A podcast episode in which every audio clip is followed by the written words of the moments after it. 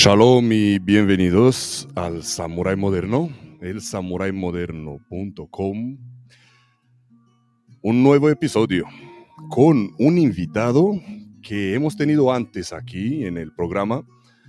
Eh, se trata de José Granja Soto, que nos ha hablado en un episodio anterior sobre la realidad internacional de la seguridad privada y tendencias futuras, donde hemos hablado un poco sobre cómo ha vivido la situación del COVID-19, cómo ha cambiado actualmente la seguridad privada debido al COVID-19, cómo ayuda a la seguridad privada en las tareas de los cuerpos y fuerzas de seguridad del Estado y un poco más. Voy a poner el enlace a la previa entrevista en la descripción del vídeo. José Granja Soto es ex guardia civil, formador y consultor, actualmente director de seguridad y planes de autoprotección de SST Special Services and Training. A José lo podéis encontrar en LinkedIn buscando por su nombre, José Granja Soto. Tenéis el enlace en la descripción del vídeo o en su página web jose-granja.es o visitando la página web de la empresa sstraining.es. Señoras y señores, traemos aquí enfrente, en pantalla, sí, cascos, a José Granja Soto. Shalom, José. Hola, buenas, ¿qué tal? ¿Cómo estamos? ¿Qué tal? Me alegro de, de poder hacer una segunda entrevista. ¿De dónde nos hablas, José? Bueno, pues estoy aquí en mi oficina, en mi despacho en Sevilla, en la empresa, que hoy mm. pues había bloqueado para hacer la entrevista. Me apetecía mucho estar contigo este rato y aquí estamos, desde Sevilla. Muchísimas gracias, muchas gracias, José. Cuéntame un poco a qué se dedica la empresa. Bueno, nuestra empresa es una empresa que se dedica a, consultoría y formación y capacitación a todas las personas que trabajan en, espacios de especial riesgo. Ahora mismo, si entráis en, la página LinkedIn que estamos publicando toda nuestra formación, pues estamos formando desde los submarinos americanos de la base naval de Rota pues pasando por todas las dotaciones de bomberos del consorcio de Sevilla, Jaén, eh, Huelva, Cádiz, todos pasan por aquí. Luego también tenemos capacitación para trabajar en, sectores eólicos, eh, pues en altura, en incendio, todo lo que conlleva un especial riesgo, pues nos dedicamos a ello y con grandes profesionales, he de reconocerlo, que tenemos un elenco de grandes profesionales que capacitan perfectamente. Eh, y puedo puedo dar fe de ello porque he visto unos vídeos que estás publicando en LinkedIn eh, impresionantes. La formación para bomberos, eh, también el rescate ¿no? en alta mar. He visto unos, unos vídeos impresionantes. Impresionantes. Y las instalaciones, ¿no? Son impresionantes. Háblame un poco de las instalaciones. Sí, las instalaciones tenemos las de Sevilla, donde estoy yo ahora mismo, que tenemos eh, lo bueno de, de nuestra empresa es que nos dedicamos, comprendemos eh, tierra, mar y aire, por decirlo de alguna forma, todo en la misma base. Normalmente las empresas que se dedican a, formar en emergencias, pues quizás por el espacio eh, comprenden o la tierra o la altura o el agua.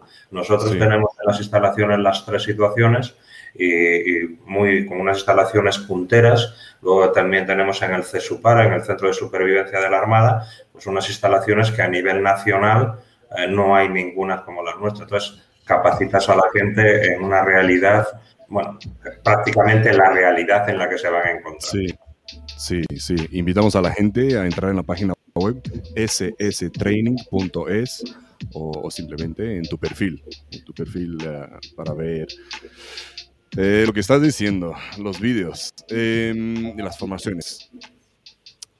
Oh, quiero empezar eh, voy a advertir a los, a los que nos están viendo y escuchando que José es una persona muy humilde. Ha sido eh, difícil, va a ser difícil hacerle la, la autopsia. Eh, pero José, sabes que estamos haciendo un bien común. Queremos aquí en el programa que la gente aprenda de los errores de los profesionales de él como tú y que no vuelvan a repetirlos, ¿no? que hagan las cosas, las cosas bien. Em, cuéntame, ¿cuándo empezó todo? ¿Cómo entraste en este sector? bueno, yo, yo entré en el ejército en 1986 y un par de años antes pues tuve una experiencia en la cual una sección de los GAR, que luego yo pertenecía a ellos, eh, nosotros estábamos de acampada y nos identificaron. Y yo ahí fue cuando me, salió la vocación, ¿no? Y, quise ser como aquellos grandes profesionales que estaban identificándonos por aquel entonces. Yo estaba aquí al otro lado y, y me creció una vocación, me salió una vocación muy fuerte y ya dos años después, cuando ya tuve la edad para, para poder hacerlo, ingresé en el ejército, en cazadores y cazadores de montaña y de ahí me a la Guardia Civil. Eh, presenté a la Guardia Civil y a la Academia General Básica de Suboficiales. Eh, aprobé para las dos por aquel entonces, pero me tiraba mucho la Guardia Civil por esto que te digo, porque me, me quedó impactada aquella imagen de los GAR. Y mi obsesión fue ir a los GAR y fui a los GAR, hice el curso de adiestramiento especial y fui, ¿no? Y ahí empezó, ¿no? Eh, pues en 1986 me metí en el sector de militar profesional y hasta la fecha. ¿Y cómo fue el salto del mundo militar, de la Guardia Civil, al mundo civil? ¿Cómo lo has pasado? Porque ya sabemos que hay muchos que tiran la toalla o lo pasan mal o están con depresión. ¿Cómo lo has pasado tú? Bueno, yo fue por una lesión que tuve en la espalda, en la cual pues me tuvieron que intervenir en dos ocasiones y me pusieron chapas y tornillos a lo largo de toda la espalda.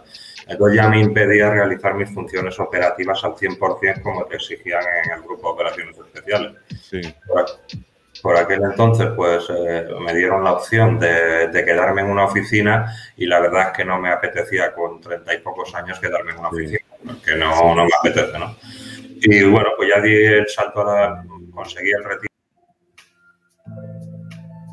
dentro de la Guardia Civil y di el salto a la vida privada y desenvolver hasta ahora. Mm. ¿Te ayudaron, te ayudó la formación que has recibido durante, durante tu carrera en la Guardia Civil o has tenido que empezar de cero a formarte para la seguridad privada? A ver, ayudar te ayuda, ¿no? A, mí, yo creo que mi vida la marcó el grupo de operaciones especiales, mm. la Guardia Civil en general, ¿no? Pero, bueno, y el ejército porque prácticamente son valores idénticos, ¿no? De hecho, la Guardia Civil tiene el carácter militar y son valores idénticos, ¿no? Pero sí es verdad que cuando salí a la, a la vida civil me llamó la atención porque yo empecé a buscarme un poco la vida y cuando llegué con un currículum que tenía, bueno, que poco menos parecía Rambo, eh, me dijo una de las personas que cogió el currículum, me dice, oye, me admira tu currículum, eres una pasada, te agradezco lo que hacéis por las personas, ¿no? Porque es increíble, pero ¿qué hago yo contigo? ¿Dónde te ves? Entonces, claro, ahí me llevé un palo importante y fue cuando ya empecé a reciclarme para la vida civil. Pero sin nunca olvidar, nunca, vamos, es el día de hoy en que nunca olvido los valores que, que me ha inculcado la vida militar y que creo que me valen muchísimo para la vida civil. Sí, sí. ¿Qué formación has ido adquiriendo durante tu vida civil? ¿Qué capacitación? Bueno, yo me he graduado en seguridad, estoy graduado en seguridad, luego tengo un máster en protección civil y emergencias, eh, hice varias, bueno, soy director de seguridad, jefe de seguridad, soy instructor de tiro, todo para la vida privada, lo pasé, porque en la vida militar no te lo homologaba, lo pasé para la vida civil. Eh, luego tengo varios cursos de contraterrorismo y análisis, en fin, yo casi invito a que la gente entre en, la, en el LinkedIn ¿no? y lo vea porque es largo, ¿no? Pero sí es verdad que, que soy un, un, enfermo de la formación y creo en ella y creo que, bueno, que hay que seguir. ¿Sigues haciendo cosas hoy en día? ¿Te sigues formando? ¿Cursos? ¿Cursitos? Sí, sí, eh, Bueno, he de decir que este año eh, he tenido un parón en el curso académico porque la verdad es que me encontraba un poco saturado pero sí, yo todos los años procuro seguir reciclándome, formándome, porque además es que el mundo te lo exige. Esto va muy rápido y si te crees que ya lo sabes todo, te equivocas. Sí, es verdad, es verdad. Eh, ¿Has hecho algún arte marcial? A ver, yo empecé cuando estaba en la Guardia Civil, empecé hice taekwondo. Y después eh, de taekwondo derivé al full contact, ¿no? que era, lo veía más más propio para la unidad en la que estaba. Y es lo que hice, lo que he hecho siempre. Luego, obviamente, por, el, por mi lesión, pues lo tuve, no hago artes marciales porque el contacto me viene muy mal, pero bueno, sí, es verdad que sigo entrenando un poco por ahí. No te he preguntado más detalles sobre tu lesión. ¿Ocurrió, pasó algo en, durante el servicio? ¿Cómo fue sí, bueno, íbamos compañero y, y, yo en una moto, eran motos de campo, y fue una caída muy tonta, absurda. Y caí, toqué con la espalda en el suelo. Entonces eso me fracturó una, la, la L5, la, vértebra L5 lumbar. Eh, yo seguí trabajando porque no fue una fractura eh, grande, fue una fisura. Yo seguí trabajando hasta que eso se me fue desplazando y me tocó casi la médula. Mm. Entonces ya me tuvieron que intervenir de urgencia y de ahí vino todo. No, fue un poco por lo, brutos que somos muchas veces en los grupos nuestros de operaciones mediales, que parece que vengan a seguir, a seguir, ¿no? Hasta que ya, ¿no? Sí. Sí, ya estaba fuerte. Mm, ese estilo de vida tuyo, ¿cómo te ha afectado en la vida privada, José? ¿Cómo compaginabas? Es difícil, es muy difícil. Compaginar yo creo que casi es imposible, ¿no? Porque te centras demasiado en la vida militar, ¿no? Y la vida militar te absorbe, ¿no? Mm. Y muchas veces lo que te hace mantenerte ahí es pues que tengas una buena eh, pareja de, de vida, ¿no? Pues que como en mi caso cuidaba de mi hija y bueno, pues yo venía y la veía, pero sí es verdad que es muy difícil de compaginar. De hecho, desgraciadamente, ¿no? En nuestra profesión hay muchísima gente divorciada, separada, pues porque te absorbe la vida militar, la vida de operaciones especiales te absorbe y la familia, como es lógico, igual también me pasaría, no lo entiende, de que tú tienes una familia y la tienes completamente aislada y abandonada, ¿no? Entonces, el tener una persona pues que te apoye al 100% desde siempre, ¿no? Con tus hijos y eso vale mucho. Y hasta aquí hemos llegado. Y es lo que ocurre muchas veces pues con compañeros, que como tú bien sabes, ¿no?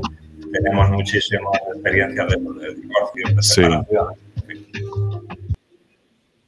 Sí, sí, por eso hago pregunta, porque conocemos, conocemos a muchísimos que eh, les ha ido difícil eh, mantener, mantener la unidad por una causa o por otra. ¿Tú has sido afortunado de, de seguir con la misma persona? Es complicado, es complicado. ¿Cómo? Digo, ¿cuál fue tu, tu situación? ¿Has sido afortunado de, de poder... Eh, sí, sí, yo ahora, mismo, sí, yo ahora mismo, vamos, pues me parece que 33 años llevo.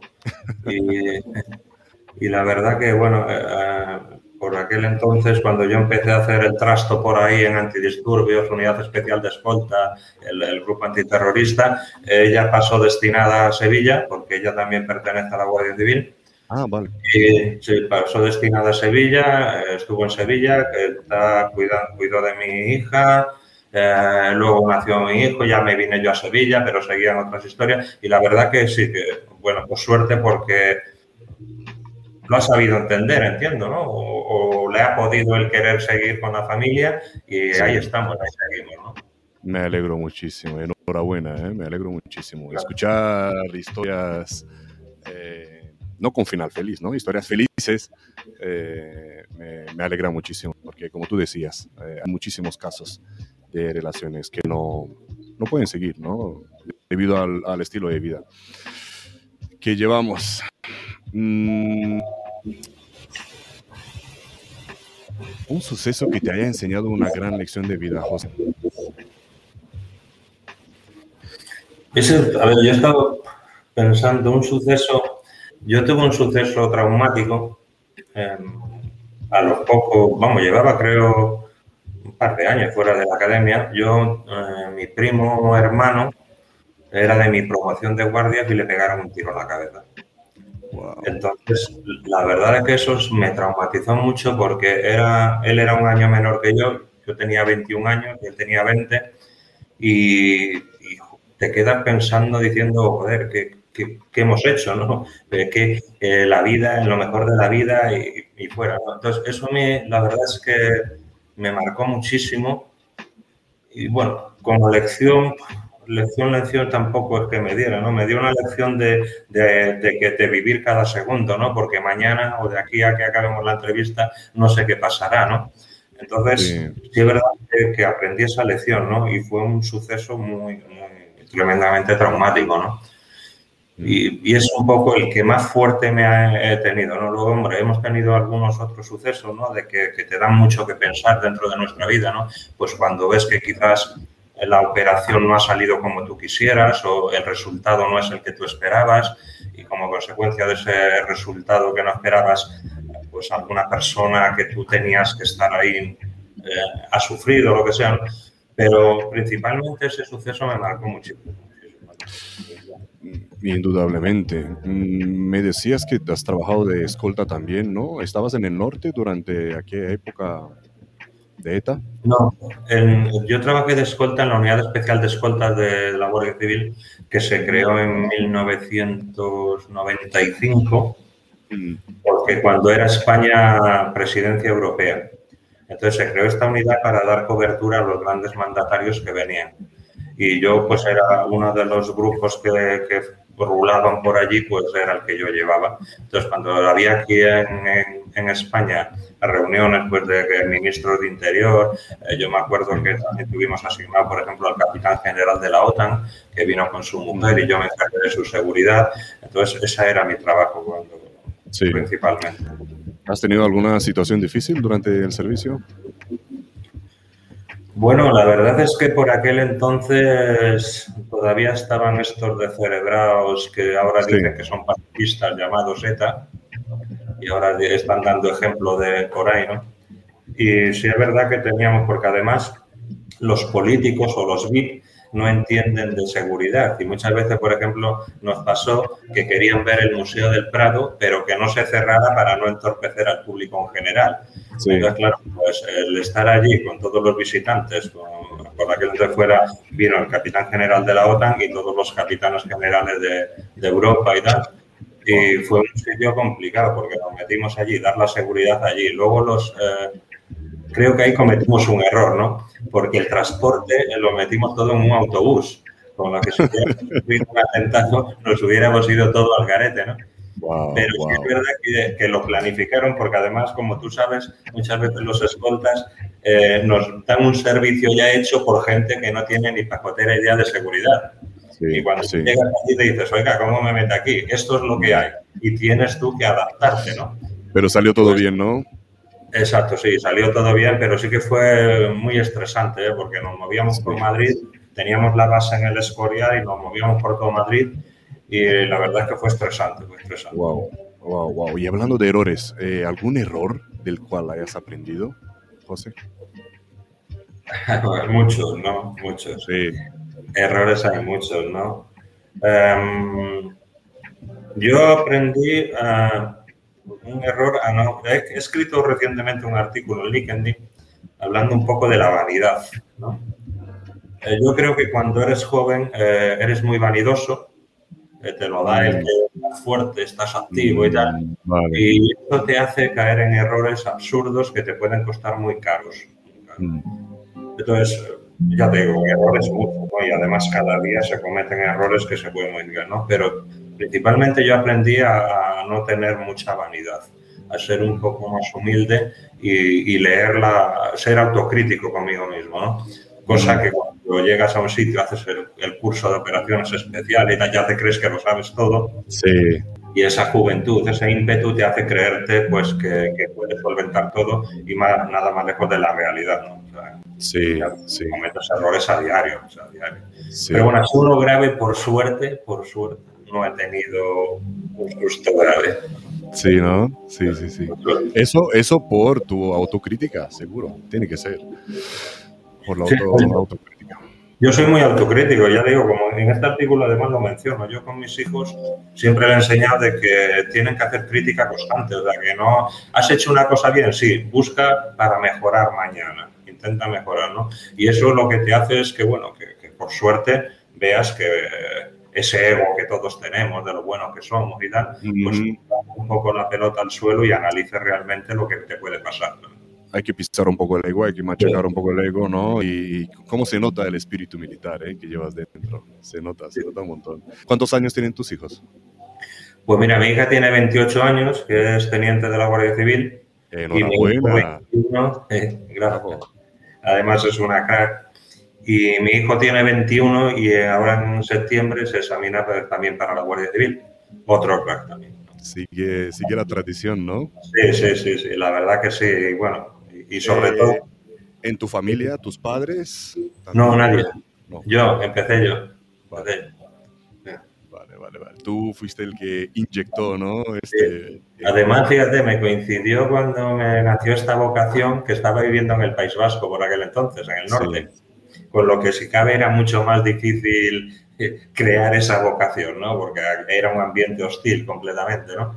Y, bueno, y yo empecé ahí, me, surgió, empecé y bueno, pues tengo la suerte de que mis hijos eh, siguen mis pasos, ¿no? O los pasos también de su madre, que como te he dicho, del Guardia Civil también.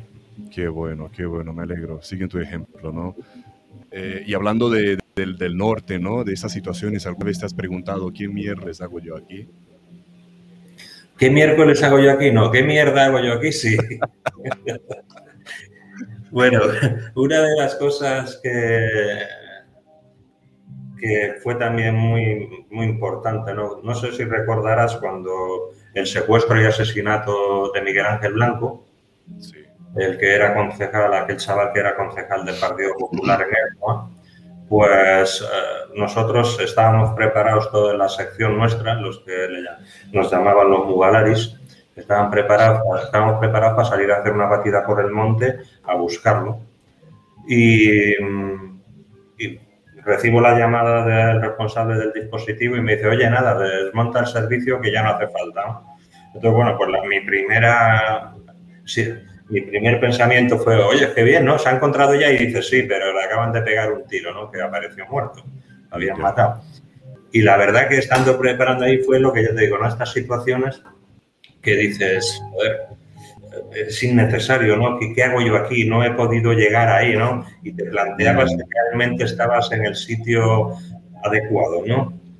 Luego se te pasaba rápido, ¿eh? Se te pasaba rápido y decía, yo quiero seguir aquí eh, me gusta y creo que es mi lugar, ¿no? Pero había veces como esta que cuando desgraciadamente no pudimos llegar a tiempo, te planteaba esa situación, ¿no? De qué hago, ¿no? ¿Qué, pinto yo aquí? Sí, sí.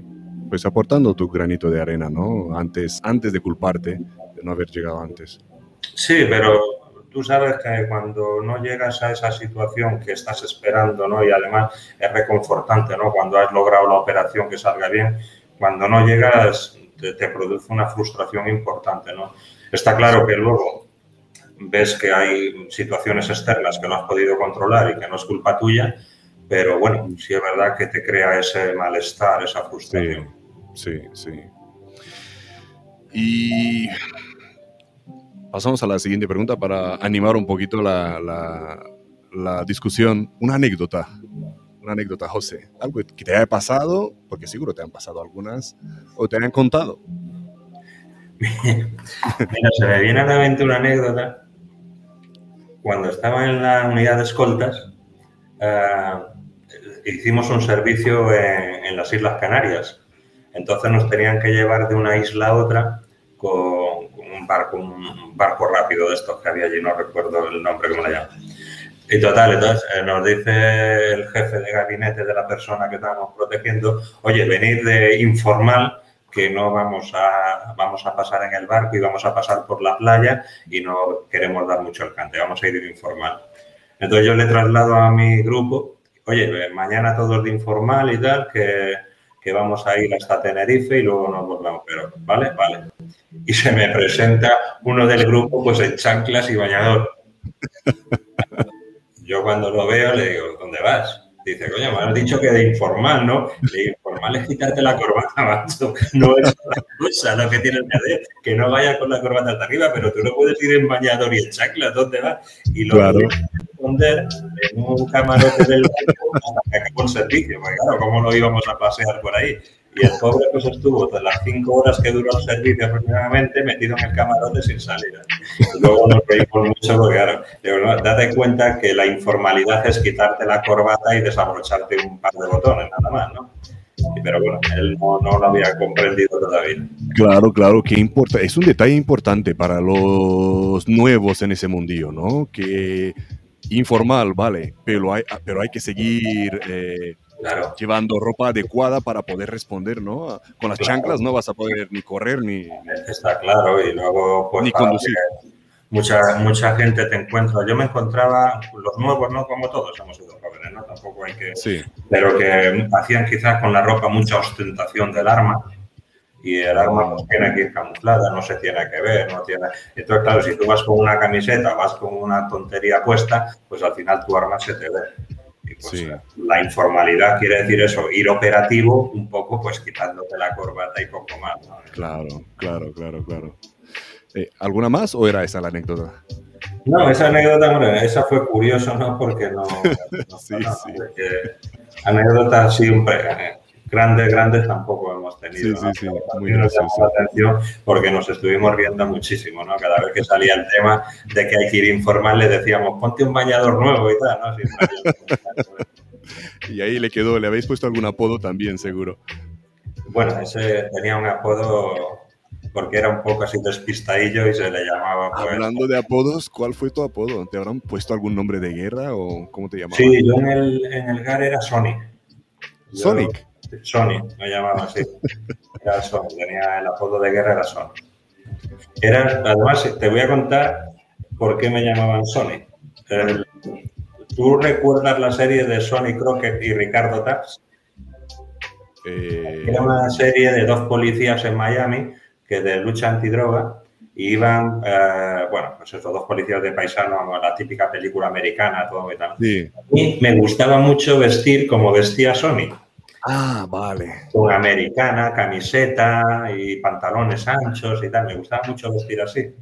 Y, me llamaban Sony por eso. Me pusieron ese apodo porque decían Sony Crockett. Y me Sony, Sony, Sony y era mi apodo de guerra. Vale, vale. No, no, creo haber visto esta, ¿no? Creo que esa es de antes. Es de tu generación. Yo soy muy viejo, ¿eh? es de, de, tu generación, sí, sí, sí. Eh, muy bonita, muy chula. hablando de, esos chicos, chicas, ¿no? Cuando digo chicos me refiero a, todo el mundo. Eh,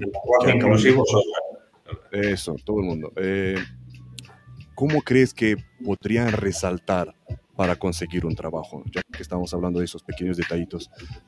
Están buscando trabajo, ¿cómo pueden resaltar? Porque sabemos que eh, hay, hay la, piscina, digamos, la, piscina de, de escoltas aquí en España es grande y todos están en trabajo, ¿cómo, podrían resaltar para encontrar un trabajo? yo creo que el, trabajo lo encuentra siendo el mejor. Siendo el mejor. Mm. Entonces, eso te hace que bajes el balón al suelo. Tienes que bajar el balón al suelo, no creerte nada y cada día trabajar para ser el mejor. Y, y eso te empieza a crear al final eh, un nombre en el cual eh, cuando hablan luego de Pepito Pérez, saben que Pepito Pérez va a venir y te va a responder, ¿no? Porque tú sabes de sobra y todos conocemos eh, grandes chavales jóvenes que empiezan y, vienen a comer el mundo y el mundo te come al final. Mm. Lo principal, ¿cómo resaltar? Mucho trabajo, mucha formación, mucha formación, hace continuo y sobre todo humildad también, ¿no?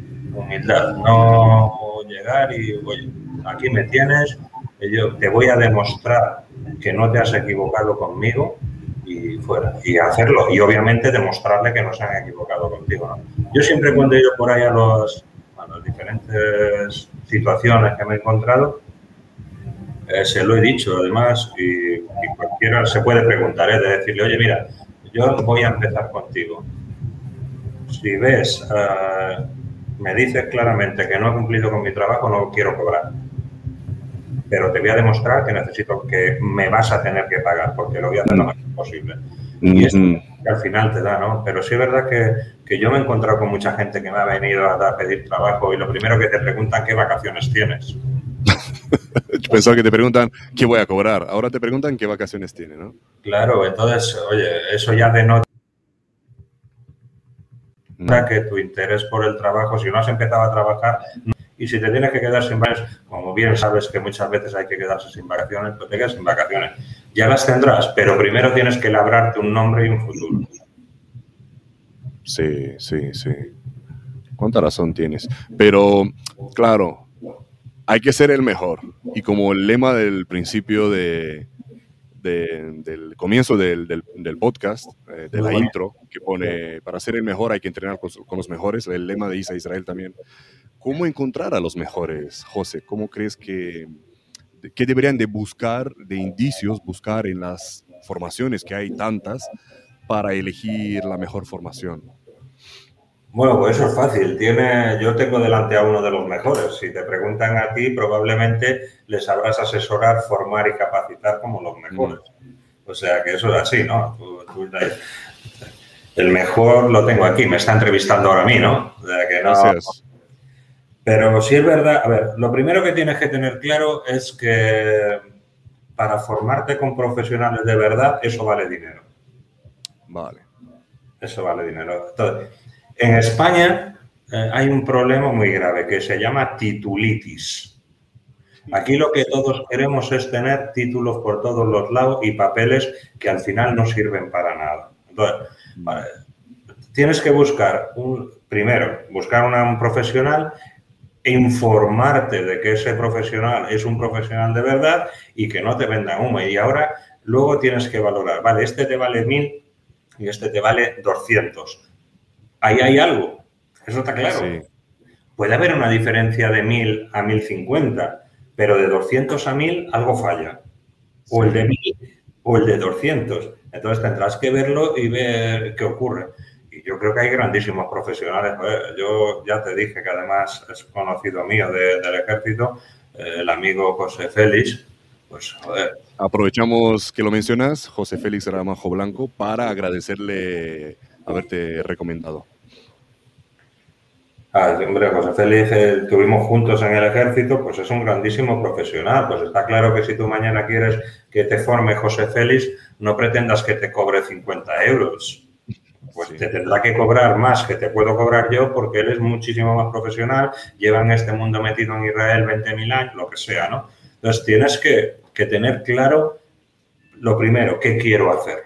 Ah, mira, a mí me pasa con nuestra empresa, nosotros damos, como sabes, formación y capacitación, como hemos dicho al principio, en emergencias y cuando te llega eh, una persona, vamos a hacer ahora unos cursos para, no tampoco voy a dar nombre, ¿no? pero vamos a formar a 20 personas en rescate y salvamento en montaña, en alto, haciendo rápeles, tirolinas, etcétera, etcétera. Claro, cuando yo le presento el presupuesto, que le mando tres instructores y tres profesionales como la Copa Un Pino, me dice, hombre, es que esto se va de madre, ¿no? Es que fulanito me lo hace por, hazlo con fulanito. Ya. Hazlo. Yo lo tengo muy claro, hazlo con fulanito. Bueno, pues al final, cuando empieza a indagar, se ha venido y ha dicho, oye, ¿me puedes preparar esto? Sí, yo te lo voy a preparar, pero estas son mis condiciones. Yo no pretenderás que yo tengo unos profesionales a los cuales hay que pagarles y que te regale el curso, que te lo regale fulanito. Yo no puedo hacerlo. Sí. Y eso te lo encuentras y tienes que tener claro qué es lo que quieres hacer, ¿no? Simplemente. Sí, sí, sí. Claro, y muchos lo que quieren es el diploma, simplemente. Claro, mira, nosotros nos han venido, ya te digo, este mes de agosto vamos a formar a marines americanos. Por algo será. Claro, tú lo has dicho, por algo será. Por la calidad, ¿no? Claro, claro, cuando te llegan los marines y, y, pues, pues por suerte tienen eh, presupuesto o lo que sea, pues oye, pues te vienen con los mejores, ¿no? Y ya estoy pecando un poco de vanidoso, ¿no? De, pero, pero te vienen con nosotros. ¿no? Qué bueno. Entonces, Ase- aseguraros de hacer buenos vídeos o no podéis grabar a los marines. Están ahora en ellos, algunos se colgarán. Hoy le he dado en LinkedIn a alguna, pero son fotos. Pero si hay vídeos, no te preocupes Sí. que yo te daré a LinkedIn y te menciono y te saltará directamente. Para los que están viendo el vídeo en futuro, eh, se- esta entrevista se está grabando, no está en directo, se está grabando el, a finales de julio del 2021. Así que para, para hacerse una idea de- del marco del tiempo. Eh, vamos otra vez con, con consejos de ti, José, uno de tus mayores desafíos.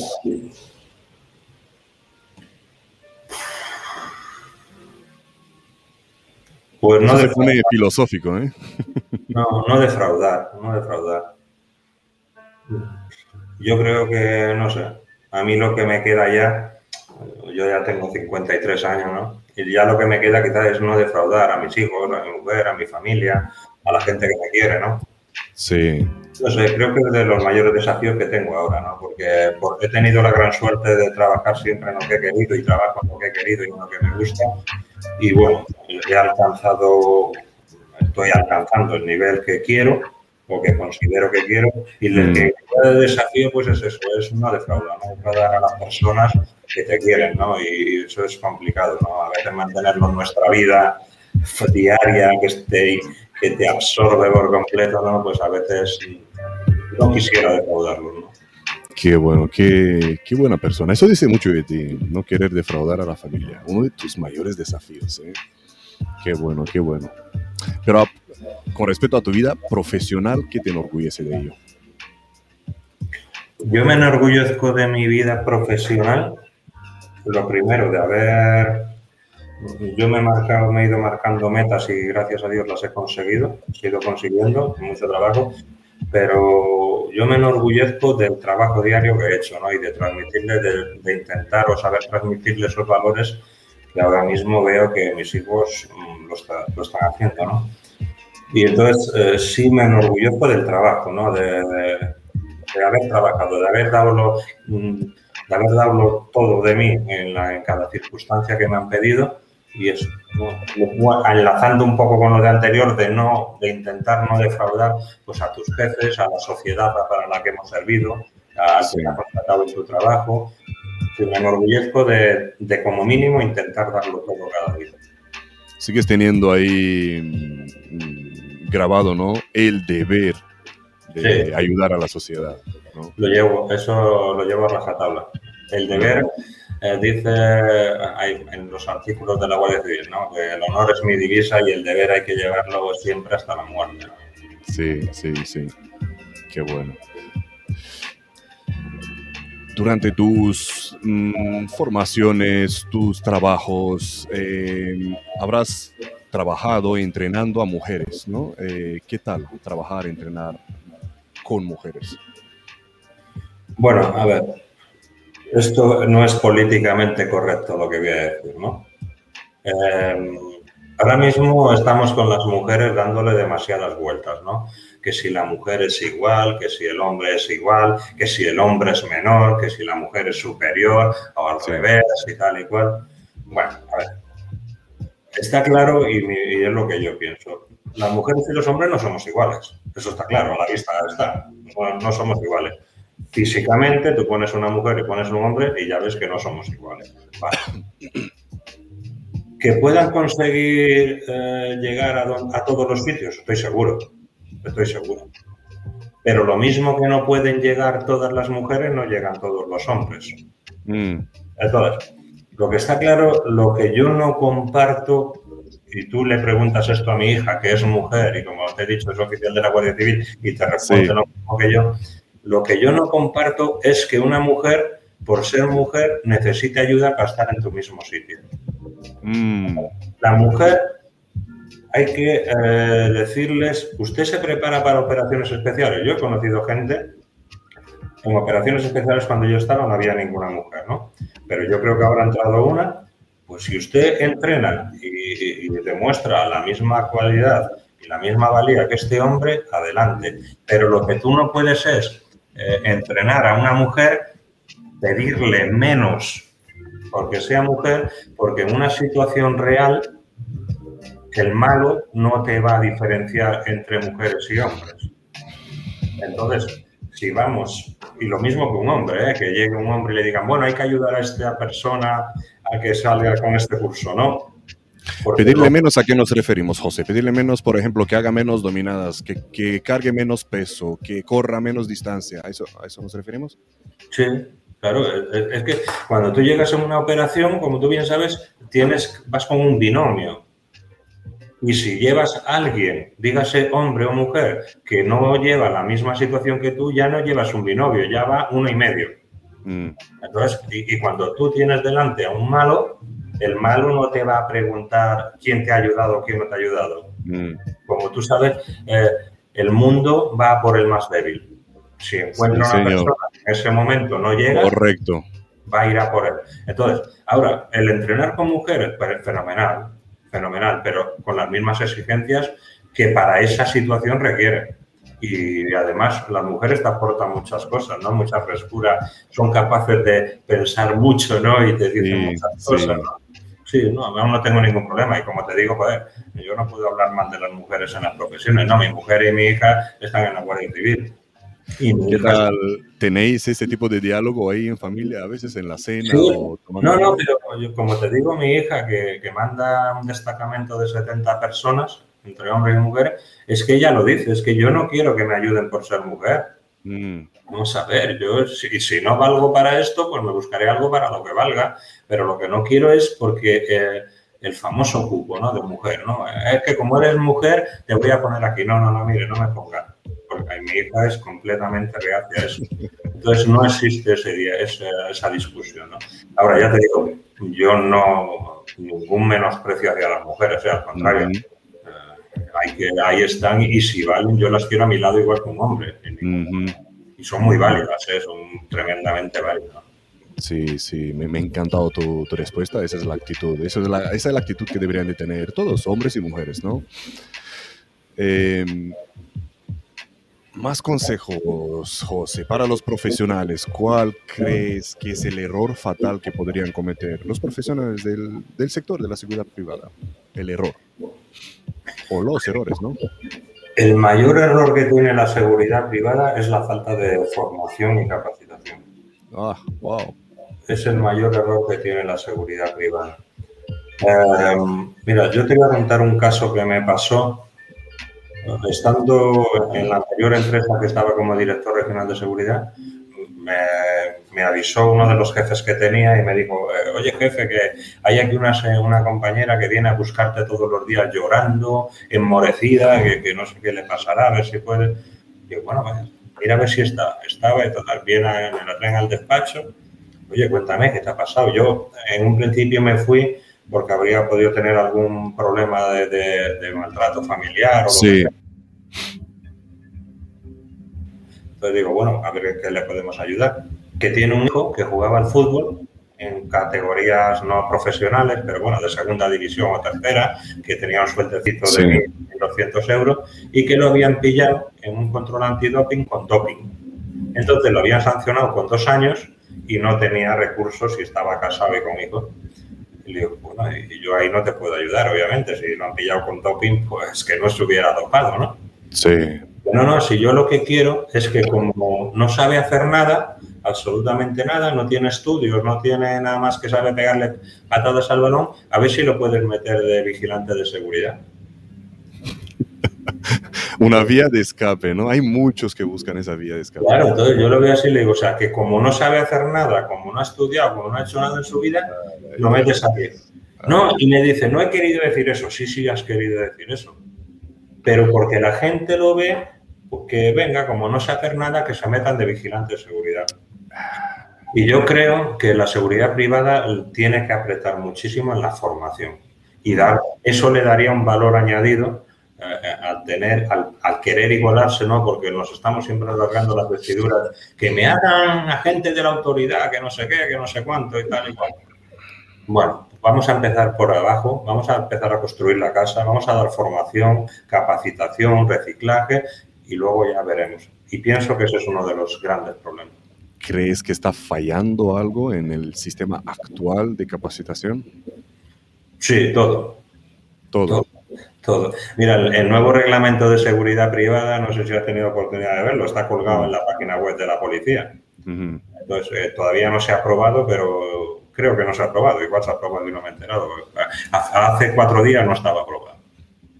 Y en el nuevo reglamento Tú sabes que anualmente tienes que tener 20 horas de reciclaje para el personal de seguridad privada, lo bajan a 10. De las cuales 5 el 50%, o sea, 5, pueden ser online. O sea, ¿Por qué? ¿Por qué? A ver. Ponerme delante de un ordenador a darle al intro y a pasar todo.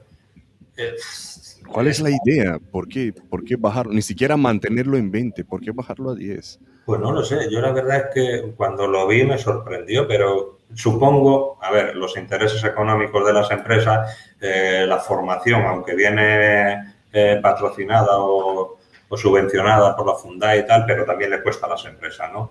Pero es un error, porque al final estamos metiendo verdaderos, y, que me perdonen con la expresión y nadie se moleste, zopencos a, que, a, dar un servicio a la sociedad porque, bueno, si mira, si a ti te meten de vigilante en una torre perdido en un monte y tal igual, pues, pero hay gente en centros comerciales, en estaciones, en metro, etcétera, etcétera, que tienes que tener una básica formación. Y si esa no se la damos, ya digo, el mayor problema, en mi opinión, formación y capacitación. Wow. Mm. Triste, ¿no? Triste. Nos ponemos muchas esperanzas en este nuevo nueva ley que debe salir, ¿no? Todos estamos cruzando los dedos. Pero bueno. Muy bien, porque no sé, no sé. ¿Eres optimista? ¿Eres optimista en cuanto al futuro de la seguridad privada en, España? Bueno, vamos a empezar por el, por el presente y pasado, ¿no? ¿Cómo lo ves venir, venir y cómo ves el futuro? Mejor. A ver, el, la seguridad privada viene de los artículos, eso como antiguos, perdón, vigilantes jurados que había y tal, ¿no? En los cuales eh, se le había, mira, antes de seguir, se me viene a la mente, el otro día no sé si viste un programa que además les han hecho eh, los sindicatos de seguridad privada, creo recordar, le han obligado a rectificar y a pedir disculpas porque un, un comentarista de la tele dice el segurata. Un reportero los llamó segurata, sí. Exactamente. ¿no? Pero esa es la opinión que desgraciadamente tenemos. Mm. ¿Y por qué? Pues porque el segurata. Y hablan un poco de como de menosprecio hacia él, ¿no? El que no sabe hacer nada, eh, el cacho carne que lo tenemos aquí uniformado. Y eso, nos hace eh, que la falta de formación. Entonces, eh, como tú sabes, de sobra porque eres un grandísimo profesional, la formación te hace que te sepas comportar y sepas estar en situaciones duras, menos duras y fáciles. Y eh, esta falta de formación en muchísimos profesionales de la seguridad privada les hace que en situaciones que les cambian un poquitito el paso, no saben reaccionar, no saben tratar a las personas, no tienen esa conciencia social, etcétera, etcétera. Y eso hace que todos, pues de forma peyorativa, pues, el segurata, este, como el que no sabe hacer nada y se mete de seguridad. Ya, ya. tiene, tenemos que cambiarlo nosotros mismos, formándonos y teniendo esto solo hablando de la preparación académica, porque si hablamos de la preparación física, ya tenemos aquí para estar un rato. Eso ya es una cosa, la preparación física. Eh, ayer estuve yo en, Algeciras haciendo unas cositas por allí y había un vigilante y, sinceramente te dan pena, ¿no? Eh, tú no puedes estar de cara a la sociedad, una, una pinta de, de, de dejadez, de que a mí me da igual todo, vengo con mi servicio. Claro, no sé, estamos viendo las últimas noticias en el metro de Barcelona o de Madrid que cualquier tonto pues nos dan unas palizas increíbles, porque no tenemos una preparación física, vamos, ni preparación física ni capacitación para actuar, ¿no? Y viene, póngase la mascarilla y ves a uno que le está dando golpes a un vigilante y, no son capaces entre dos o tres de reducirlo, ¿no? Ya, ya. Nos falta mucha preparación física. Es todo capacitación. Yo creo que la palabra es capacitación, ¿no? Sí, engloba las dos. Y entonces, si está claro que, que el personal no tiene ganas de, formarse, de capacitarse, debería de, a hacer algo, o, la propia administración. Se te ha cortado un poco la pregunta, no sé si me la puedes repetir. Digo, digo, vale, ahora los, el, personal, digamos que no tiene la iniciativa, ¿no? De ir a hacer un arte marcial, de entrenarse, de mantenerse formado eh, eh, físicamente e intelectualmente, ¿quién debería de, ser responsable de esta formación? Eh, ¿Sus jefes o la administración?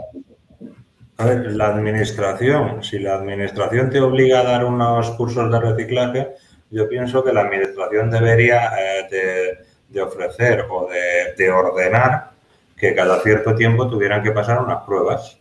Es lo mismo que se pasan en el ejército o en los grupos de operaciones, que obviamente acorde a tu edad, eh, pues en vez de hacer 21 dominadas a las 5, pero acorde a tu edad, ¿no? Bien, y tendrían que hacerlo. Entonces, en esa formación, la propia administración, en mi opinión, debería marcar las pautas de la formación y no decir, tiene usted que dar 10 horas de reciclaje. No, usted tendrá que dar 10 horas de reciclaje y 5 van a ser pues de temas profesionales y 5 de artes marciales, de aseos, etcétera. Pero marcarlo la administración, porque si tú le dejas a la empresa eh, que haga lo que quiera, la empresa va a mirar por su interés puro y duro. y su interés es hacer lo menos posible y gastar lo menos posible. 10 horas al año son dos días, dos días al año de reciclaje, que aparte eh, uno, uno, online. ¿Mm? O sea, un día, un día de reciclaje práctico. Exacto. Y ese práctico, como encima no le dices nada, pues le puedo dar un curso de cómo recoger margaritas en el campo. Entonces, pues eh, no está, no está bien legislada la formación y la capacitación de la seguridad privada. En cuanto al pasado y al presente, y ahora el futuro, ¿cómo lo ves, José? Pues si esto no cambia, seguiremos igual, seguiremos al contrario, ¿no? Agrandando un poco la distancia de los profesionales y, quedándonos atrás, atrás, atrás, ¿no? Mm. Si no cambia y no se le da una vuelta y entra gente con ganas, que hay grandísimos profesionales, ¿eh? yo conozco muchos, muy buenos profesionales que se, ellos mismos de su dinero se capacitan, se forman, porque quieren estar a la última, en fin, y los ves y dices, Joder, este tío merece la pena, ¿no? Pero el, el gran grupo, pues seguiremos separando la seguridad privada porque nos, la propia legislación yo creo que nos va a automarginar. El no, el no eh, avanzar con los tiempos que tan rápido van. Porque tú sabes, a ver, mañana tú vas a un servicio eh, y seguramente que tú lo conozcas para ingresar en un barco y te piden un curso en ese barco de formación, porque si no, no vas a entrar. Pues oiga, usted lo mismo aquí, usted lo mismo aquí. ¿Por qué? Pues porque esa gente quiere una calidad de que no puede llegar aquí cualquiera, de que diga yo soy Juanito Pérez. No, tiene que demostrarme que ha hecho esto. Pues esto es igual. Para seguir en la línea y seguir punteros, la seguridad privada debe de cambiar tremendamente la formación y la capacitación. Mm, mm. Queda un gran trabajo por delante, ¿no? Mira, una, una cosa significativa es que todavía los vigilantes lleven revólver eh, del 38 especiales. Eso es significativo. Si esos revólveres ya lo mejor que hay que hacer para detener a alguien es tirárselo a la cabeza, porque es, completamente un, revólver. Entonces, si ya si llevan arma ya deberían ir con un arma, con una pistola, con un cargador de 17 disparos, etcétera, etcétera. Y sin embargo sigue el revólver 38 especial de... Entonces, eso lo dice ya todo. Son cosas pequeñas, pero lo dice ya todo de que no, interesa o no queremos que avance, no lo sé, no sé. Mm, mm. Wow, pero ¿te imaginas el nivel de preparación que tendrá que aumentar, mejorar, optimizarse para poder ponerles a los vigilantes una, una semiautomática? ¿no? Con el revólver, pues bien, el tiempo es más corto de formación. Claro, claro, sí, sí está. A ver, una de las cosas por las que no le podemos poner una pistola semiautomática, porque probablemente se, dispararían en el pie, es porque no nos formamos. Sí. Es más de lo mismo, es la, pescadilla que se muerde la cola. bueno, tú has ido a, los tiros que se hacen anualmente. Ahora, sí. Es que da pena, vamos, da pena. Eso no es entrenamiento ni nada. Entonces, pues todo, todo va a lo mismo, a, una falta de formación. Por ejemplo, eh, cuando están con los barcos pesqueros para evitar la piratería, ya sí que van con un entrenamiento porque llevan armas automáticas. Eso ya es otra cosa. Pero ahí ya no vas a ver este personal de seguridad privada que te encuentras en una obra, no. Ahí ya vas a ver a un tío preparado eh, físicamente, mentalmente, etcétera, etcétera. ¿Por qué? Porque se ha querido él preparar por su cuenta. Sí, sí.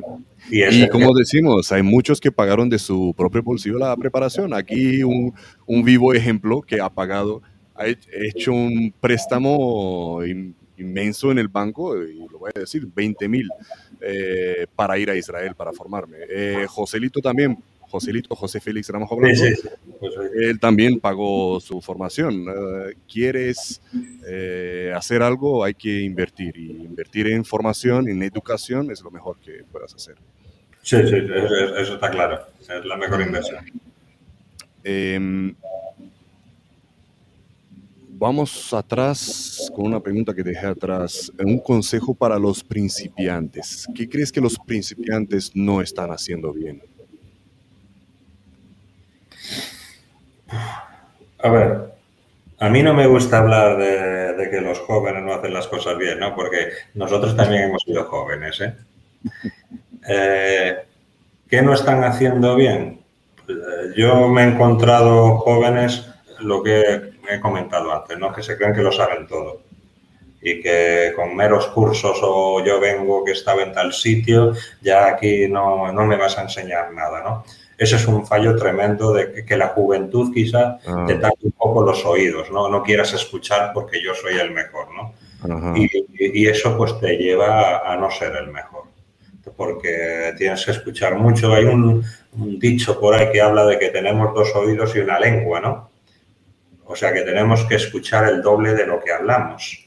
Vale, vale. y muchas veces ocurre que hablamos el doble de lo que escuchamos, ¿no? y eso te hace no aprender, no aprender. Es un, es un error, ¿no? Pero yo creo que lo da eso, la propia juventud, que, mm. que, luego con el tiempo dices, vamos a escuchar un poquito más, porque ese, no sé si has visto una fotografía de un hombre mayor vestido con otros de operaciones especiales y dice, aprende de ese porque si ha logrado sobrevivir en una profesión tan difícil, por algo será. Sí, sí, en una, en una profesión donde se muere joven. Exacto, exactamente, totalmente. Entonces, escúchale, escúchale que seguramente te dé muchas cosas que te vayan a servir. Y bueno, y, entiendo que la juventud, pues eso, da el llegar a un sitio. Yo ya lo sé todo. No, no se sabe nada, hay que seguir aprendiendo cada día. Pero ese es el espíritu guerrero, el soldado que llevas dentro, que ha aprendido eh, en su servicio militar a callar y, y escuchar, ¿no? Sí, eso falta ahora mismo, ¿no? El espíritu militar, que desgraciadamente no se hace la mili, ¿no? Eh, te, enseñaba mucho a escuchar, ¿no?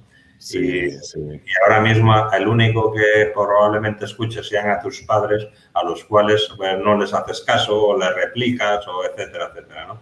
Entonces, Eso sí te lo da el espíritu militar eh, y sobre todo en operaciones especiales tienes que escuchar mucho y aprender cada día de los que tienes allí, porque por algo están ahí.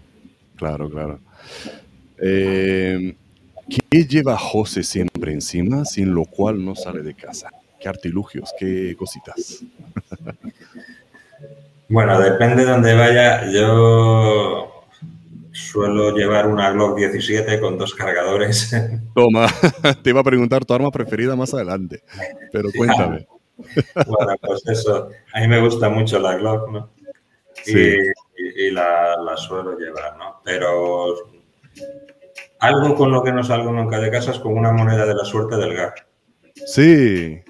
Y la llevo. Entonces, la, siempre la llevo encima y como amuleto, pero a efectos de un poco de defensa personal, normalmente cuando voy a sitio ahí, pues suelo llevar eso. No me gusta, además me siento muy cómodo llevando mi Glock 17. qué bueno, qué bueno. Otros han dicho una linterna o una navajita. José lleva su Glock. bueno, yo tengo. Eh, yo siempre llevo con una mochila donde llevo el ordenador y donde llevo... Te iba a preguntar en la mochila que llevas también, sí, pues, cuéntame. Ahí aparte de eso ya tengo el ordenador y un cuaderno y bolígrafo y tal para tomar notas, pues llevo cordinos, llevo cinta americana, llevo navaja, llevo linterna, pero eso ya más, en, la, en, la, en la mochila, ¿no? De que eso siempre lo llevamos. De hecho, la tengo ahí, que si quieres te muestro los cordinos que llevo. Llevo útiles de aseo. Venga, por eh, favor. Miren, por favor, por favor.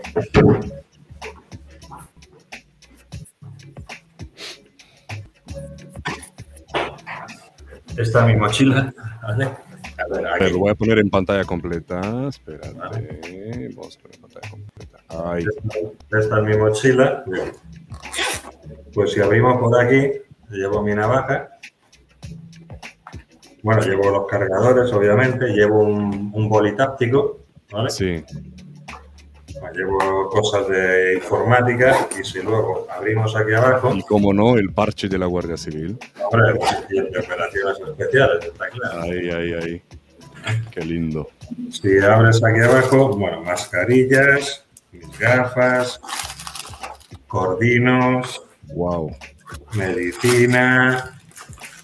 Medicina, ¿qué, qué medicina? ¿Qué medicina? Cuéntame. Llevo ah, Spirifen, Llevo Spirifen, porque yo con la espalda eh, sufro de, de, algunos dolores que otros y, y llevo Spirifen siempre a mano. Mi cuerdita para agarrar, ¿vale? esto siempre va, que pesa un quintal, ¿no? Porque claro. Parece, que me voy de maniobra, ¿sabes? Bueno, aquí llevo una cuerdecita que me regaló un, del grupo de operaciones especiales de la Policía Nacional, me lo regaló un compañero. Claro. Y lo llevo Con los colores de la bandera, claro. efectivamente, bueno, mi navajita bien, ¿vale? Para cortar. ¿vale? Llevo, creo que no me equivoco. ¿Marca? ¿Qué marca es la navajita? Esta me la regaló Carlos Adriánsens, pero la que llevo guapa que es por aquí, creo, que la tengo aquí. Llevo dos, ¿eh? por si me fallan con una. la de la Guardia Civil que lleva el puntero para romper el cristal, lleva para el cinturón de seguridad y bueno, esta es la que... Sí, sí. Qué lindo. Bueno, pues que la puedes ponértela en el cinto en caso de que tengas que dejar la mochila y la llevas ahí. O sea que llevo dos por si se confía el enemigo de que me ha quitado la primera, con la segunda le rapiñaré. Como la segunda pistola del pie, ¿no? Abajo en el... Efectivamente, A ver, y no sé qué más llevo por ahí, ¿qué te puedo decir? Bueno, bolígrafos por un tubo, cuadernos, a ver qué hay por aquí. Bolsas para tirar la basura, que eso te lo enseñan en el ejército. Qué bueno. De no dejar nunca la... Bueno, esto es lo que llevo a diario, que ya te digo bueno, ahora hay que llevar el, Dime una cosa, ¿la pistola te ha ayudado en algún momento a repeler algo o disuadir o...? Bueno, desde que yo salí de arriba no, no la he, tenido, he tenido la suerte de no tener que utilizarla. Mm. Pero yo la llevo porque me siento muy cómodo con ella. Muchas veces. es como un apéndice de mi cuerpo. Y mm. me gusta, me gusta. Estoy cómodo con ella. No he tenido la mala suerte de tener que utilizar, o la suerte, perdón, de tener que utilizarla, ¿no? Pero nunca está. El otro día hubo aquí en Sevilla un atraco en el que fallecieron, pues si te pilla dentro y entraron con escopetas y tal, pues, pues igual tendrías sí. que funcionar, ¿no? Yo no he tenido esa, esa situación.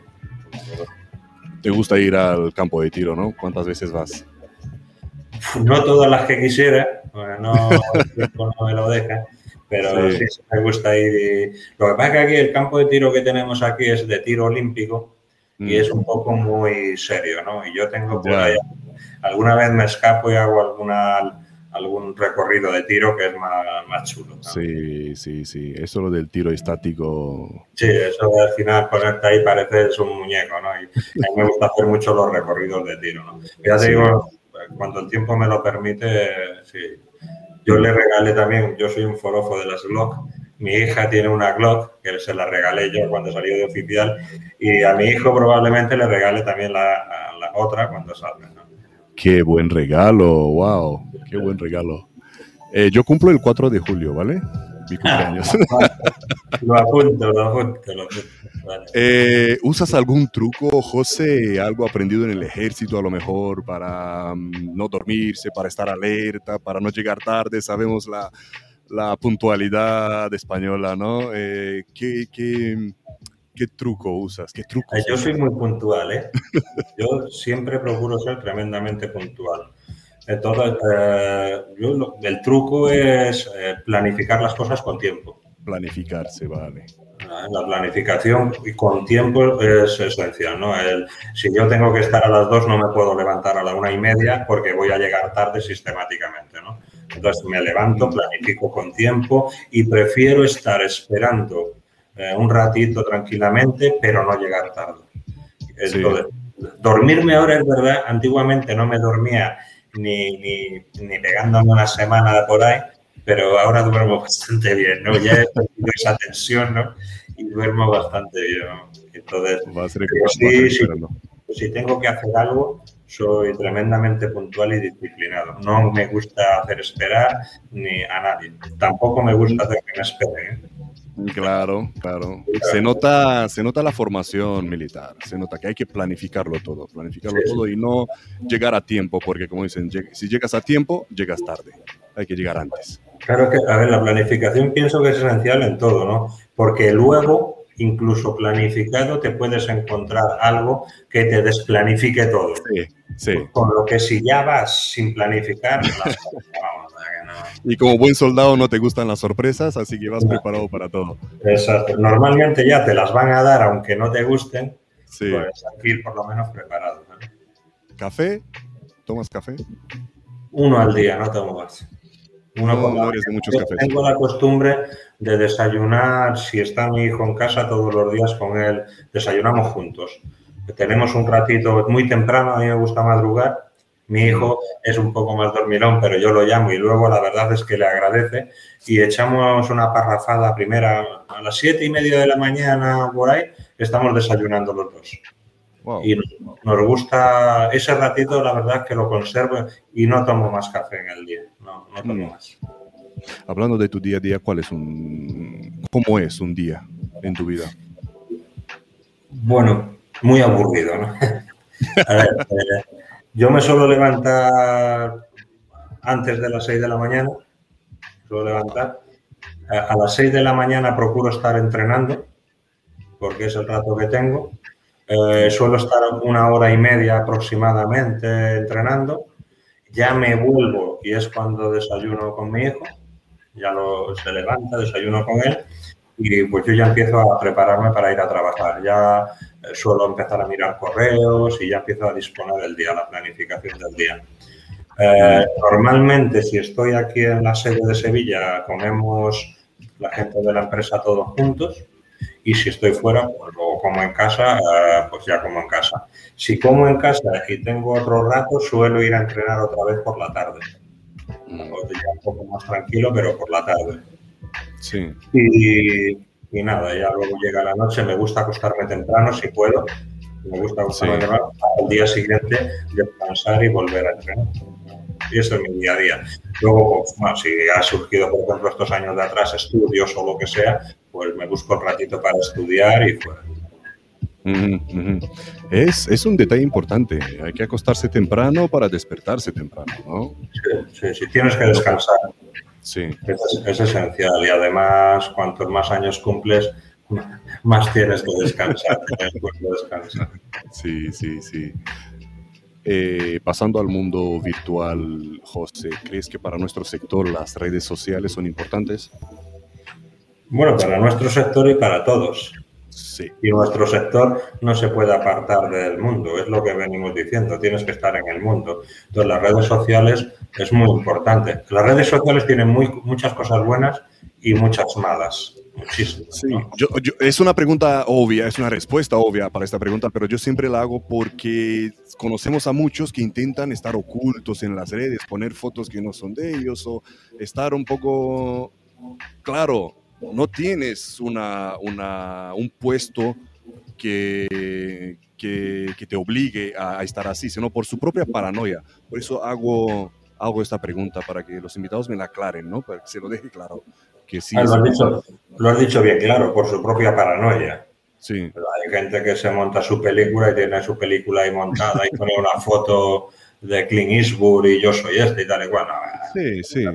Déjate de tonterías y ya está, ¿no? Pero sí es verdad que las redes sociales son muy importantes, ¿no? LinkedIn, Facebook, Twitter, todo esto ahora mismo prácticamente se vive a golpe de, Twitter, ¿no? De hecho, el mundo político que a mí me sorprende, eh, dan las noticias con un tweet, ¿no? Sí, sí. No nos podemos eh, apartar de ello, ¿no? Pero las redes sociales también tienen muchas cosas malas, ¿no? el dar mentiras, dar falsas noticias, eh, mm. Esas personas paranoicas eh, empezar a publicar cosas que no son reales, que hacen mucho mal a veces al sector. Sí, sí, sí. Y es como eh, no filtrar la información que te va entrando al cerebro de las redes sociales. Es como estar en el gimnasio y escuchar, tómate esta proteína, haz ese ejercicio, el boca a boca que al final les funcionará a ellos, pero a ti no te va a funcionar. Sí, es un ejemplo fenomenal, ¿no? El gimnasio. Tú llegas al gimnasio y te encuentras con monitores expertos en todo. Y resulta que, le ves el físico y dices, pues tú, a ti no te ha valido, ¿no? Porque obviamente no. Pues en esto es igual, ¿no? En esto es, todo el mundo sabe muchísimo y, y no se comprueba. Yo soy muy reacio, por ejemplo, a cuando hay una noticia, rápidamente mandarla sin comprobarla. Y luego te das cuenta de que no, yo soy muy gracio a ello. ¿no? hay que, ojo, cuidado con esto que estás mandando, que estás pasando una cosa muy grave, ¿no? Sí. Bueno, yo, esa es mi forma de pensar, ¿no? Pero sí es verdad que no nos podemos apartar de las redes. ahí está. De hecho, eh, yo eh, estoy, soy activo en LinkedIn, en Twitter y tal, porque tienes que estar ahí, tienes que estar activo, porque si no, no te conocen, desgraciadamente, ¿no? Es el mundo en el que vivimos. Sí, sí, sí. Es como decir que si no estás en las redes no existes, ¿no? Exactamente, exactamente. Yo vi una conferencia de un, un asesor o como se le quiera llamar de estos de redes y decía exactamente esas palabras. Si no estás en las redes no existes. Mm. y bueno, es lo que nos ha tocado y es así. Y mira, lo veo yo también con este tema de hacer el podcast online. Yo venía con la idea cuando eh, estaba fabricando lo que es el Samurai Moderno, pues yo cojo mi equipo, me desplazo y hacemos las entrevistas cara a cara. ¡Bum! Llega la pandemia y, y tengo que hacerlo online. Digo, no, antes yo pensaba que esto online, no, yo cojo el coche voy a hablar con los invitados. Y me obligó la pandemia a hacerlo online y veo la inmensa eh, oportunidades, las inmensas oportunidades que me ofrecen, ¿no? De ver gente de todo el mundo y hablar con gente de todo el mundo, que a lo mejor con el coche no lo hubiera hecho. Hay que ser abierto. Sí, porque tú ahora mismo eso, puedes hacer una entrevista a una persona de Estados Unidos perfectamente desde aquí, no pasa nada. Cosa que eso, que con el coche no lo vas a hacer nunca, ¿no? Pero bueno, hay que saber contemporizar porque también tienen muchas cosas malas. Sí, sí, sí. Eh, hablando de los monitores y su tamaño corporal, ¿crees que el tamaño corporal importa en nuestro sector? Sí, sí importa. Más que el tamaño corporal, que también, quizás esa preparación física que hemos dicho, ¿no? Sí. claro que todo el tamaño corporal, cuando tú ves a alguien, una persona que a simple vista te intimida, eso ya para. Eh, en un posible ataque lo para, ¿no? Pero si también hay que tener en cuenta que si, por ejemplo, la persona que tienes delante que te va a atacar, como ocurre en muchas ocasiones, pues viene con droga o viene hasta arriba de otra sustancia, no ve más allá de, un molino de viento, ¿no? Entonces ahí es donde viene la otra parte, la preparación personal y mm. física, ¿no? De que le puedas reducir o que le puedas eh, pelear o entrar en combate con él y puedas reaccionar, ¿no? Pero el tamaño, cuando tienes que llevar una mochila de 30 kilos y tienes que llevar un chaleco balístico que te pesa 10 y el casco blindado que te pesa no sé cuánto, tienes que sostenerlo. Tienes que sostenerlo. La persona eh, escuálida, ¿no? Por decirlo de alguna forma, pues le costaría mucho más, está claro. Sí, como tú has dicho, reducir, reducirlo, ¿no? Pero sí hemos visto reducciones que, que son exageradas, eh, porque sí, a lo mejor sí lo han podido reducir, pero con daños a la persona reducida, ¿no? Reducirlo Mira, efectivamente.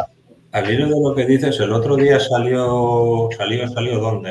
En Facebook o en LinkedIn o tal, una reducción que hicieron unos compañeros de la Guardia Civil eh, porque había una mujer el atuendo parecía que era mora, ¿no? Con el burka y otras cosas, ¿no? Y entonces se puso como enajenada. Sí, la he visto.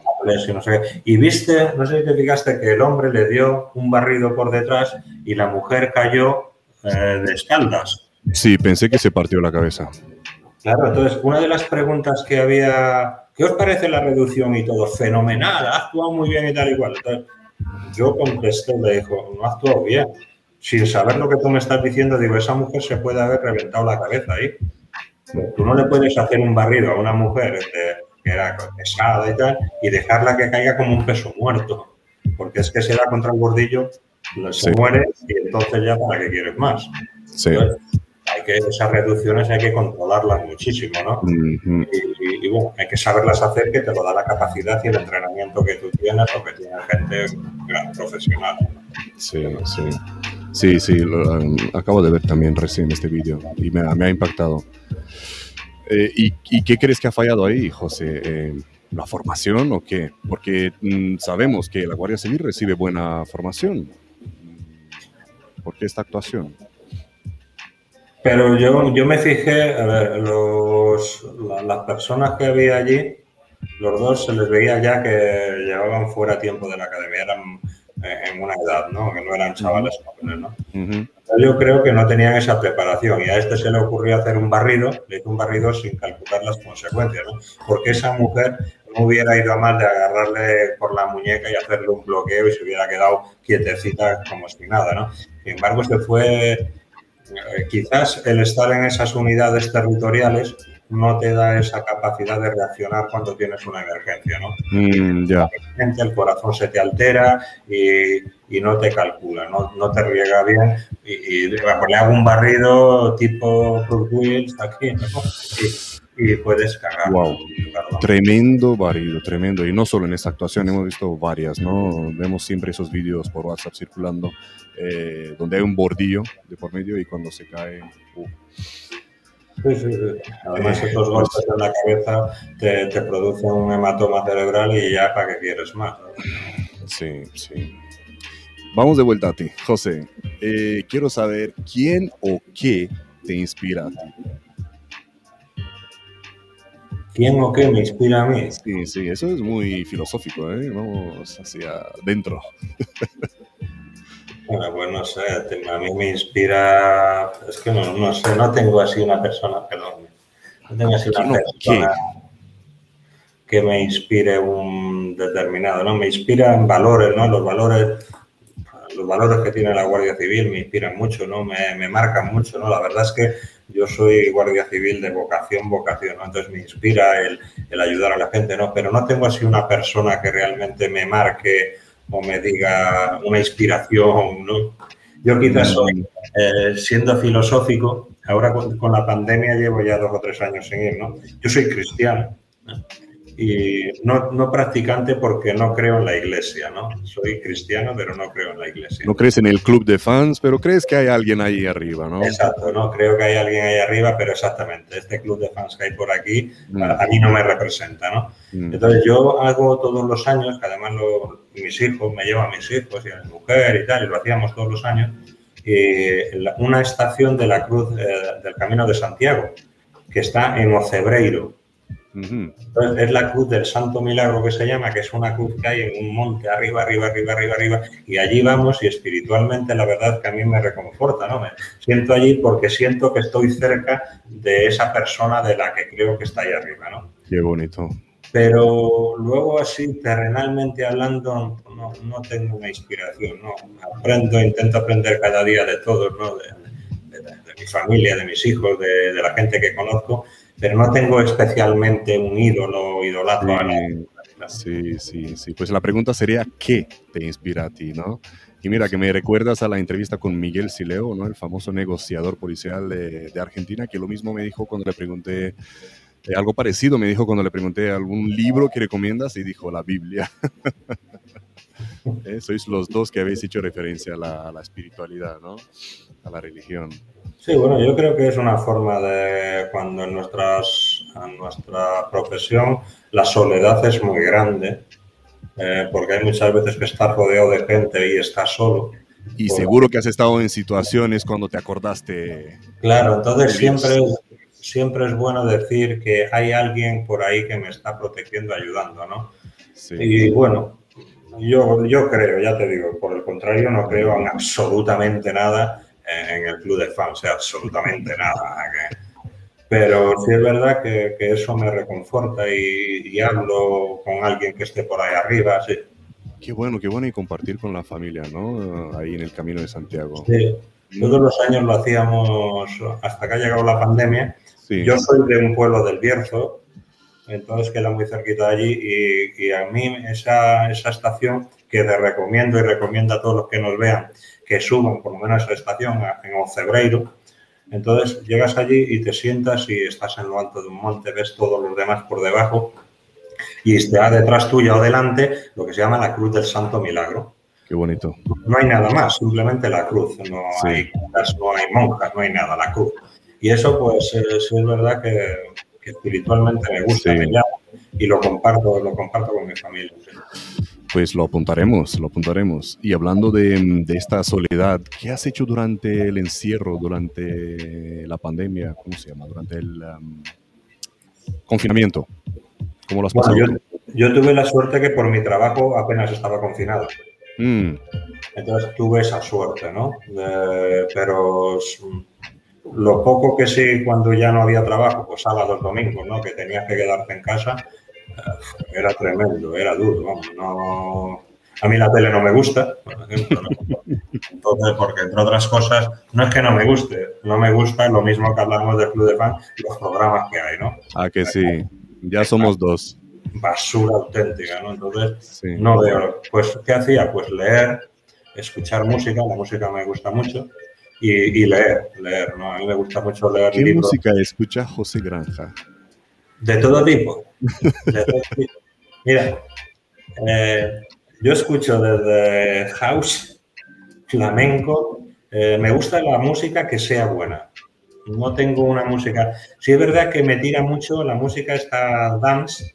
Eh, yo de joven era un poco medio de que me gustaba, tenía mi mesa de mezclas y tal, que mi hijo lo ha heredado y esa música es un poco de discoteca y tal, me gusta, pero me gusta todo tipo de música. No me digas que te gusta el reggaetón. No, bueno, miento, no, no, no, perdón, rectifico. Vale, me gusta vale. todo tipo de música menos el reggaetón.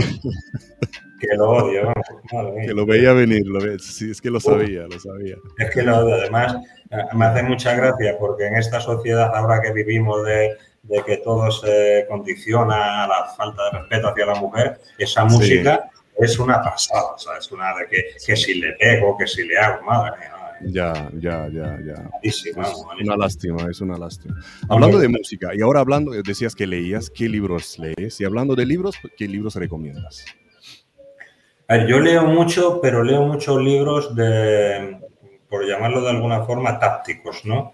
De ah. formación, de reciclaje continuo. Vale. Busco eh, dentro de, de mi trabajo alguien que haya escrito algo y lo leo para ver, siempre, siempre, siempre sacas una frase o un capítulo que te puede servir para aprender. No, no soy un gran lector de libros por leer libros, ¿no? Uh -huh. Alguno he leído. El, yo creo que el último que leí fue el de Patria, es un libro que habla de la situación en el País Vasco, de, de dos familias que una era del PP y la otra, el hijo era de, de HB y tal, ¿no? Yo creo que es el último que he leído así por leer un libro, ¿no? Uh -huh. Pero me gusta mucho la lectura, pero la lectura para aprender, por decirlo de alguna forma. No novelas, no ciencia no. ficción, no...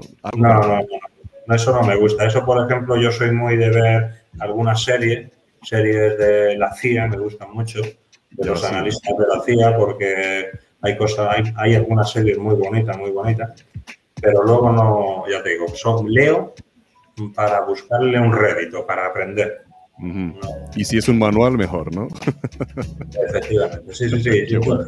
Hay muchas veces que, que, es más, más de lo mismo, muy repetitivo, pero uh -huh. siempre sacas un algo que te sirve, siempre. Uh -huh. ¿Balística? ¿Te gusta la balística?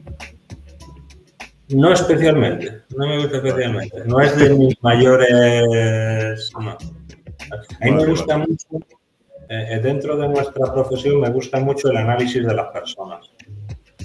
wow, sí, sí. Me, me, considero que, que tengo la virtud de conocer rápidamente a la persona y eso te hace que puedas entrar dentro de su dominio. Pues, y adaptarte, ser maleable a poder eh, controlarla, ¿no? Eso sí me gusta mucho, me encanta. Y mira, hablando de, la psicología, porque las personas eh, son muy malas, ¿no? Eh, sí, la presunción de inocencia, ¿no? Sí, pero hay que esperarse lo peor, ¿no? Y hablando de eso, recién he comprado un libro que es bastante gordo, de libros desaparecidos se llama, es un libro que se, ha escrito hace cientos de años. psicopatías sexuales. Hay un montón de psicópatas por ahí andando y hay que aprender cómo reconocerlos. Saben esconderse muy bien. A mí me gusta, ya te digo, y además eh, considero, y me lo ha dicho gente también, de que rápidamente conozco a las personas. Y luego yo sí llevo a rajatabla, que hay, existen dentro de la Guardia Civil lo que se llaman las normas SIAP, que es el acrónimo de seguridad y autoprotección. Entonces, la primera norma SIAP, y el resto ya algún día si quieres te la paso por privado también, ¿no? Eh, la primera norma es siempre prevenido, nunca atemorizado. Pero siempre prevenido. Entonces, lo que tú dices, la gente es muy mala y primero te voy a analizar y luego veré si me fío de ti. Sí, sí. Correcto. Correcto. Eh, seguimos con las preguntas profundas. ¿Qué te quita el sueño, José? Bueno, un poco. El sueño ya te digo que duermo muy bien, ¿eh? Hombre, pero muchas veces lo que te comenté durante la entrevista, el, el defraudar a la gente que te quiere, ¿no? Y, y, sobre todo, hombre, muchas veces piensan, mis hijos ya están en unidades operativas o van a estar, pues que les pasara algo a ellos, ¿no? Y piensan de que, de que la vida no te dé un palo fuerte, ¿no? Pero así el sueño, el sueño me lo puede quitar eso, de, que no llegues a estar a la altura de la gente que realmente. Mm. realmente me preocupa, ¿no? Pero la gente que me quiere, a mí el resto, sinceramente, no llega a un punto en el cual me da igual, ¿no? O sea, pero sí, lo estoy viendo. Ya no solo mi familia, ¿no? Mira, traigo a colación aquí una persona que, que, algún día te lo presentaré, ¿no? Se llama Paco Ludencia y es para mí, es un, él fue un compañero mío, lo tuve yo de, yo fui su jefe, ¿no? Mm. Y es un tío que aprecio porque tiene unos valores muy profundos, ¿no? Entonces, eso es lo que, ese tipo de persona, ¿no? Esos son los que yo considero parte de mí, pues el que no puedas estar a la altura de ellos o quizás defraudarlos sí me preocupa y me puede quitar el sueño, ¿no? El resto a mí, este, el mundo de estos malos impresentables, o sea, me da igual. Sí, sí lo estoy viendo diariamente en tus publicaciones y no me esperaba menos de ti. y dice mucho de ti, José, dice mucho de ti. Eh, muy profundo, muy positivo eso. Eh, ¿Harías algo diferente si podrías volver en el tiempo? Muchas cosas. Mm. Si volviera a volver, a ver, yo tengo claro que si volviera a retroceder, que no me gusta, ¿eh? que estoy muy a gusto con mi edad, mi ahora. Pero si volviera a retroceder, eh, volvería a ser Guardia Civil, volvería a ir al grupo de operaciones especiales de la Guardia Civil, eso lo tengo claro. Pero sí, quizás en, el aspecto personal cambiaría cosas, ¿no? Porque, eh, como eso nos, como bien sabes, nos hace la soledad, el no estar con la familia, no dedicarle todo lo que que a veces te das cuenta que igual le ha faltado, ¿no? Pues eso igual sí lo intentaría corregir, igual no, lo intentaría corregir, ¿no? Pero por otro lado, estoy muy contento con lo que he hecho en mi vida. Eh, creo, he intentado a lo largo de mi vida hacer el menor mal posible de forma gratuita, me refiero. ¿eh? tenía que hacer por obligación eh, si se lo hacía, lo hacía muy a gusto. ¿no? Pero como esto, esta gente que de forma gratuita intenta hacer el mal o le da igual hacer mal a una persona o a otra, intenta o no. Entonces tampoco estoy, no, no me arrepiento en exceso, salvo en esto que te digo, de que por nuestra profesión nos absorbe y bueno, habría cosas que mejor, seguramente. Qué bueno, qué bueno, me encanta tu respuesta. Más un entrevistado eh, me dice lo mismo. Eh, tiene que ver, esta respuesta tiene que ver con la familia. Mm, si harían algo diferente o si cambiarían algo, tiene que ver con la familia. ¿eh? Están cosas así como están, pero dedicarían más tiempo a la familia, a los eventos ¿no? que se han perdido, cositas así. Mm, qué bueno. Y al final, ¿qué te ha enseñado la vida, José? Pues que muy bonita. La vida es muy bonita. La vida es muy bonita para malgastarla, ¿no? Bueno, me ha enseñado todo un poco lo que hemos ido hablando de lo que te he comentado de mi primo, lo que te he comentado de Miguel Ángel Blanco y tal, ¿no? Que hay que aprovecharla, ¿no? La vida hay que aprovecharla sin hacer daño gratuito a nadie, sin hacer daño gratuito a nadie, pero aprovecharla porque mañana igual no sabemos o igual no, esperemos que no, pues dices, oiga, os voy a poner una entrevista que hice a título póstumo, no, no. Entonces hay que aprovechar cada segundo, ¿no? cada minuto, ¿no? intentar ser feliz y, bueno, yo siempre, una cosa que les he dicho yo a mis hijos es que te acuestes tranquilo cada noche. Mm que, cada noche llegas y digas, hay veces que el trabajo, el estrés y tal, no, pero me refiero a que tu conciencia realmente esté tranquila. Eso es importante.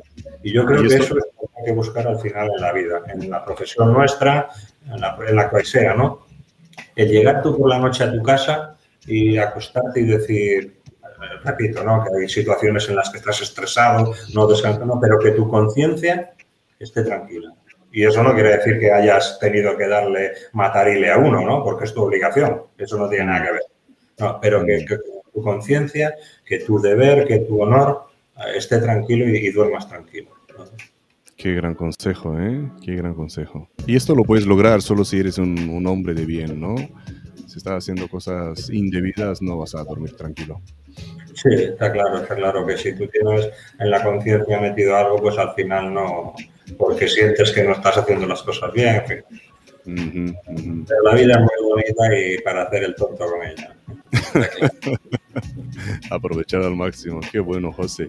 Antes de terminar, José, ¿dónde te puede encontrar la gente?